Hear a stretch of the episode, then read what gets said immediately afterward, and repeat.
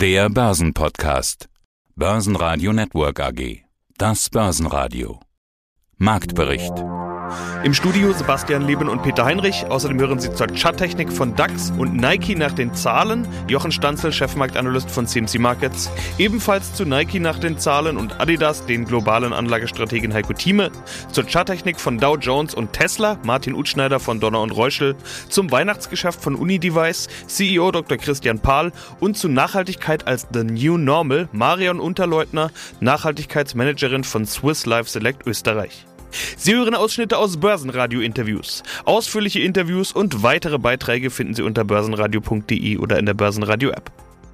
Das schon bekannte Spiel geht weiter. Auf einen Minustag folgt ein Plustag. Bei Rücksetzern kommen die Schnäppchenjäger und so reagieren die Börsen auch mit deutlichem Plus auf den schwachen Wochenstart.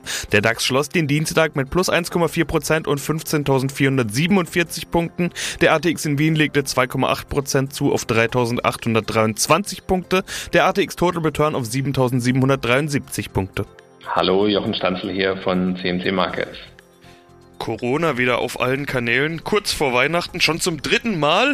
Äh, was das öffentliche Leben angeht, hat sich gefühlt nichts verändert. Kontaktbeschränkungen, Lockdowns, Maßnahmenbeschlüsse im Bund, Ländertreffen, ein Déjà-vu-Erlebnis. Nicht umsonst geht gerade überall der Witz um, dass man 2022, also 2022, ausspricht wie 2022, also ebenfalls 2020 sozusagen. Und Déjà-vu auch an den Börsen. Corona ist doch noch ein Bremsklotz für die Börsen. Wer gedacht hat, das ist vorbei, der hat sich auf jeden Fall geirrt. Nach Weihnachtsrally sieht das auf jeden Fall nicht aus, oder Jochen? Nein, nein, die ist unterbrochen, abgebrochen, beendet. Weihnachten ist jetzt auch bald. Also ich glaube, dass da in dem ersten Jahr nicht mehr viel passiert, bis auf Volatilität, die wir derzeit haben. Es ist eine Richtungslosigkeit seit März da. Und es gab in dieser Richtungslosigkeit einmal eine Episode, wo wir so in Richtung Rallye gegangen sind. Das war ja im November, weil sich da das Szenario dann doch als wahrscheinlicher darstellte, dass es im Jahr 2022 oder 2022 eben nicht noch einmal 2020 wird, sondern dass wir eben sehr schnell aus dieser Problematik Lieferengpässe rauskommen, weil die Wirtschaft wieder rund läuft, dass also die Unternehmen ihre Auftragseingänge abarbeiten können, dass dann die Inflation nach unten geht, die eben durch diese Lieferengpässe auch mit verursacht wird und dass die Zentralbanken dann sehr viel Zeit haben werden, ihre Geldpolitik zu straffen. Dieses Szenario ist sehr unwahrscheinlich geworden durch Omikron und die drohenden Wellen, die da jetzt kommen. Man hat ja Probleme mitzuzählen, vierte, fünfte Welle. Wo sind wir eigentlich? Auf jeden Fall äh, dürften die ersten Monate 2022 potenziell dramatisch werden, wenn man sich die Modellrechnungen anschaut, was äh, die Ausbreitung von Omikron angeht, sie potenziell auf uns zukommen könnte. Auf jeden Fall unterbricht das jetzt diese flüssige ähm, Weg hin zu Lösung der Lieferengpässe. Und damit werden die sich äh, wahrscheinlich ins zweite Halbjahr 2022 verlagern, dass man sieht, das löst sich langsam. Damit wird danach nachgeschaltet auch erst der Inflationsdruck nachlassen Ende 2022. Und die Zentralbanken müssen jetzt in der Zwischenzeit ein bisschen aufs Gaspedal treten. Jetzt nicht mehr in Sachen Lockerung, sondern in Sachen Schaffung der Geldpolitik. Und das sind alles so ein Szenario, wo man eben jetzt an der Börse abweicht von, ah, Optimalfall ist unwahrscheinlich geworden wir haben so ein Basisszenario, noch kein richtig bärisches Szenario, muss man auch dazu sagen, weil die Nachfrage weiterhin da ist. Ja, einen schönen guten Tag. Mein Name ist Martin Utschneider. Ich bin Leiter der technischen Analyse bei der Privatbank Donner und Reuschel. Wir unterhalten uns kurz vor Weihnachten. Ein gutes Börsenjahr neigt sich dem Ende zu, auch wenn es keine Weihnachtsrallye gibt. Das traue ich mich drei Tage vor Weihnachten jetzt dann doch zu sagen. Die Leitbörse der Welt, die Wall Street, ist nämlich ein ganzes Stück vom November hoch entfernt. Im Dow Jones sind es 1500 Punkte, aber das sagt noch nichts aus über die Charttechnik. Martin, was sagt denn die Charttechnik? Ja, die Charttechnik sagt genau das, was du gerade schon eingangs erwähnt hast. Wir hatten eigentlich unsere Rallye schon im, ja, kann man sagen, so im November oder bis in den November hinein. Da hatten wir unsere Rallye so bis zum 4., 5., 6. und dann ging es dahin. Wir haben aber immer nach wie vor ein sehr gutes Börsenjahr. Wir haben jetzt eine Konsolidierung und wir haben jetzt aktuell im Dow Jones auch ein sehr schönes Signal gesehen, denn wir haben zwei schöne Signale, so muss man sagen. Wir haben die 200-Tage-Linie erfolgreich getestet und wir haben eine Fibonacci-Linie bei knapp 34.900 gehalten. Vorbörslich geht es jetzt da auch schon wieder nach oben und das heißt, das nächste Ziel wird jetzt die 100-Tage-Linie sein bei 35.230 rund. Wir haben jetzt eine vorbörsliche Indikation in diesem Bereich. Also von dem her haben wir auch vom MACD, sprich dem Trendfolgeindikator haben wir leider ein Verkaufssignal. Wir haben von der Slow Stochastik eine Neutralität und vom Ichimoku Kinko Hio auch ein neutrales Signal. Das heißt, wir müssen hier im Moment kleinere Brötchen backen und es ist genau so, wie du gesagt hast, wir werden keine Weihnachtsrallye bekommen, wir werden aber auch keinen Weihnachtscrash bekommen oder einen zwischen den Jahren Crash. Der Dow Jones wird sich jetzt hier einigeln auf dem Niveau in etwa, wo er jetzt ist und wir werden seitwärts aus dem, ja, aus dem Börsen- und aus dem Kalenderjahr gehen. Typisch für einen Tag mit Gegenbewegung waren die Gewinner im DAX wie Airbus mit plus 4,6%, obwohl gerade eine Klage von Qatar Airways wegen Problemen mit dem Flugzeugtyp A350 bekannt wurde, oder MTU mit plus 4,2%. Weiterer Gewinner war Vortagesverlierer Delivery Hero mit plus 3,5%. DAX-Verlierer waren die Vortagesgewinner Kia Gen mit minus 0,4%, Siemens Healthineers mit minus 1,4% und Schlusslicht HelloFresh mit minus 1,5%. Heiko Thieme, globaler Anlagestratege. Hörerfrage, machen wir weiter. Hallo Herr Thieme, heute hat ja Nike Zahlen, Adidas springt auch an. Das ist schon alles sehr sportlich bewertet. Wie weit müsste Nike oder Adidas fallen, damit ich es kaufen darf nach Heiko Thieme Strategien? Ja, die sollte normalerweise, nehmen wir mal die Adidas, nicht wahr, weil ich sie gerade bei mir auf dem Bildschirm auch habe. Was muss ich jetzt bei Adidas machen? Wir gucken sie an bei knapp 250 Euro. Und jetzt kommt, da benutze ich zum Beispiel das Chartbild auf der einen Seite. Erstmal, wenn man das Kurs-Gewinn-Verhältnis sich anguckt, das ist ja auch das Wichtige, dass man sagt, die Fundamentalfakten, wie hoch ist diese Aktie bewertet, nicht wahr? Kurs-Gewinn-Verhältnis liegt hier bei 114, braucht man also nichts zu sagen, dass es hoch ist, das ist ausgesprochen hoch. Sie müsste von ihrem Höchstniveau hier, und ich nehme den Jahres Jahreschart. Den Jahreschart hatten wir hier gesehen. Die Heiko-Thiemische eigene Chartanalyse, die wird nicht von jedem geteilt, aber wir sind bei 336, 340, sagen wir mal, in der Spitze gewesen, das war Anfang August. Seitdem haben wir uns deutlich zurückgebildet schon, nicht wahr? Wir sagen, wir sind von 340, kommen wir jetzt auf unter 250. Das sind immerhin so, ja, roundabout, sagen wir 30 Prozent Rückgang.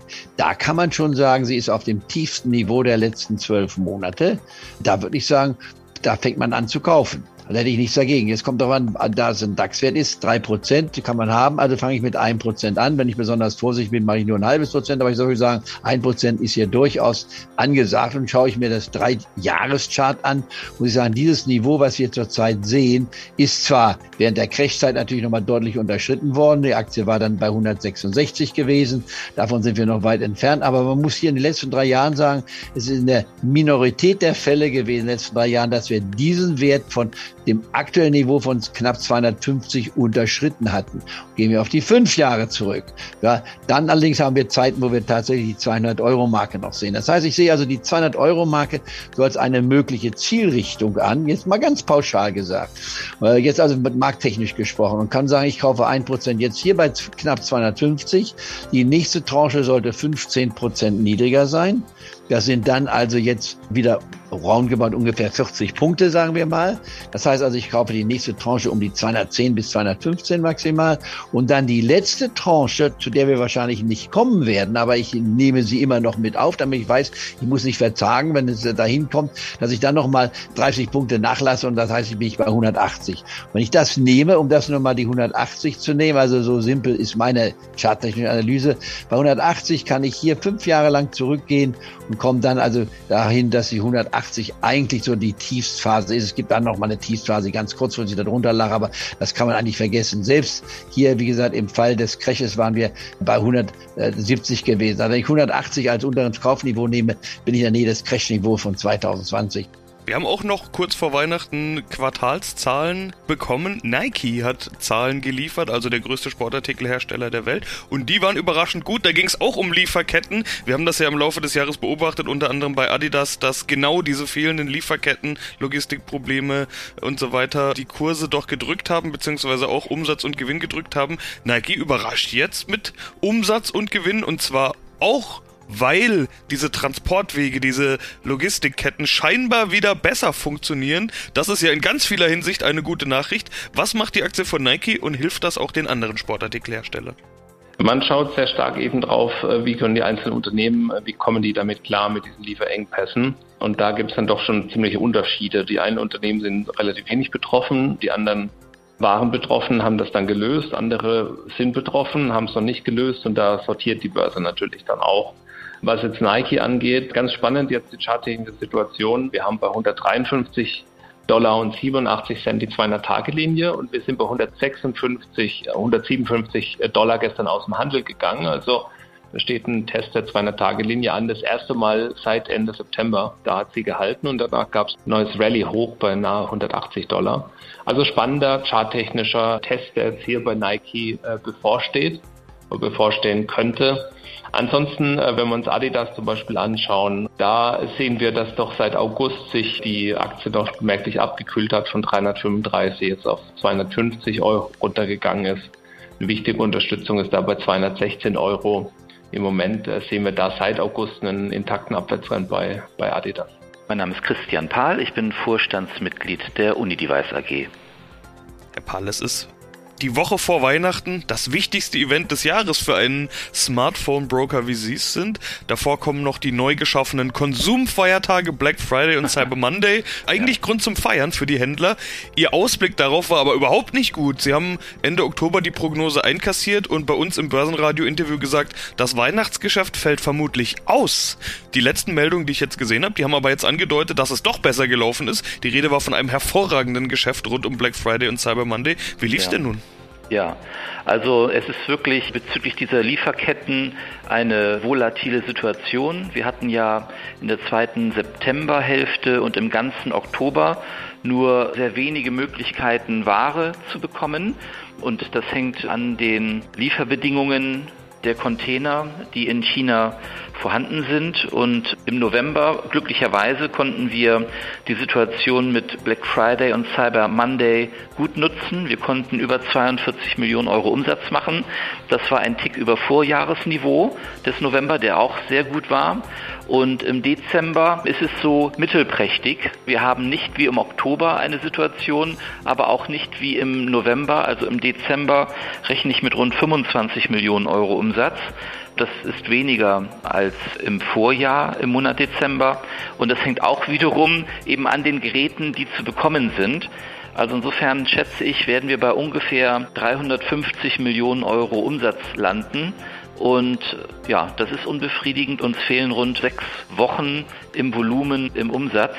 Und ja, jetzt hoffen wir natürlich, dass es im Januar besser wird, aber das weiß man nicht. Ne? Also insofern ist es, ich würde sagen, die Situation, der Dezember ist eben nicht so gut wie der November, von der Belieferung her aus China mittelprächtig.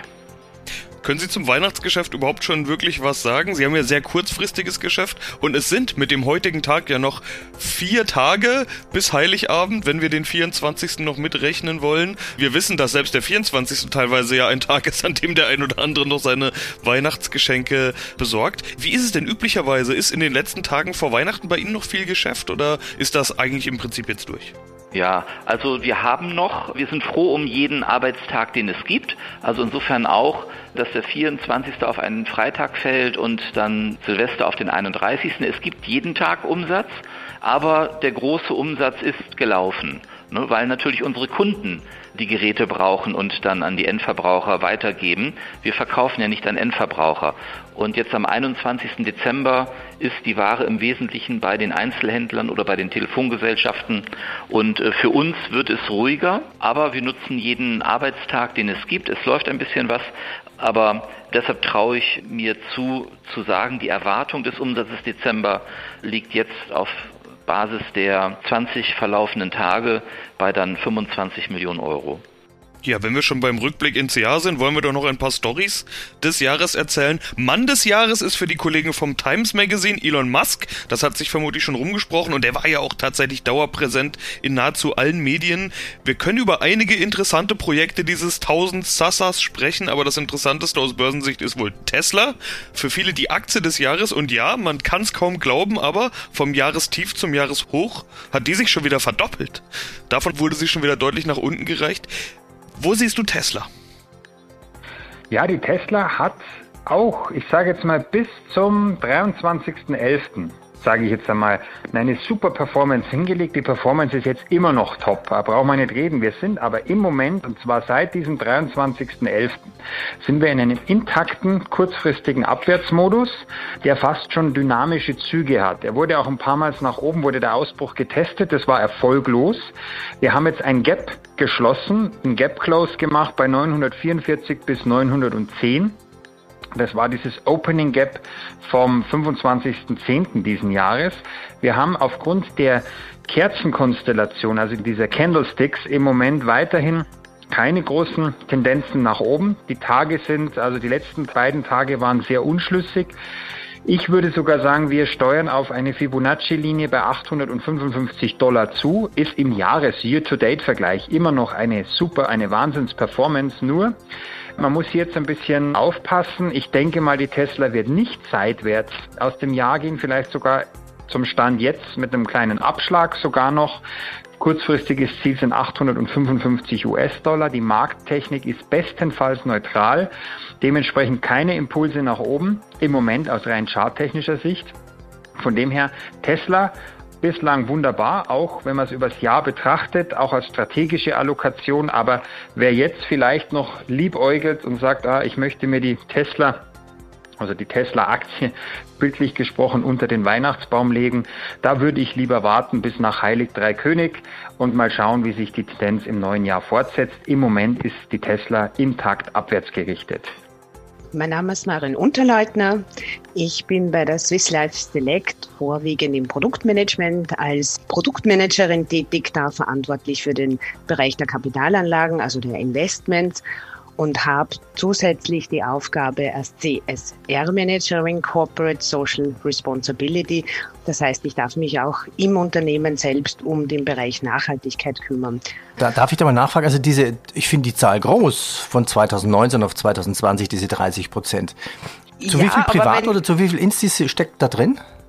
Also das größte, der größte Teil der Veranlagungen liegt noch im institutionellen Sektor. Ja, also mhm. das ist äh, mehr als die Hälfte dieser Gelder sind von institutionellen Investoren. Aber die Nachfragesteigerung ist eigentlich bei den Privatinvestoren noch wesentlich höher. Da gab es eine Steigerungsrate von 2019 auf 2020 von 78 Prozent.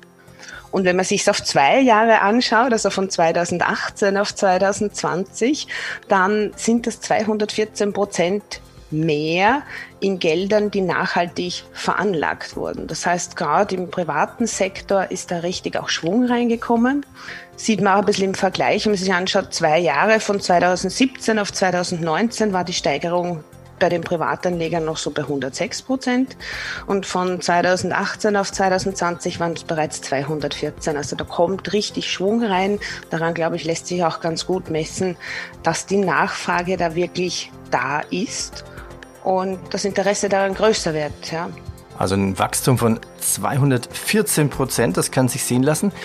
Jetzt haben wir ja Corona noch gehabt, Lockdown, die Menschen haben sich mehr um Anlagen gekümmert, hatten auch Zeit, haben ja auch Geld, können es nicht anders ausgeben. Diese 214 Prozent, ist das eine Umschiftung von normalen Fonds, normalen Geldern in Nachhaltigkeit hinein oder ist da ein bisschen was mehr draufgekommen? Also ist die Investitionssumme ein bisschen größer geworden? Die Investitionssumme ist ein bisschen größer geworden.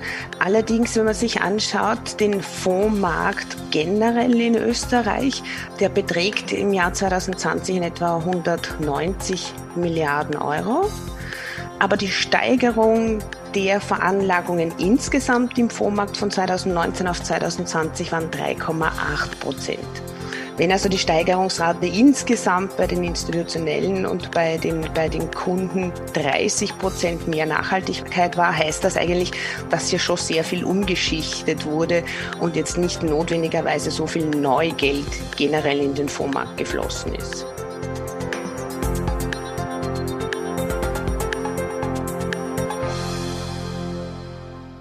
Börsenradio Network AG Marktbericht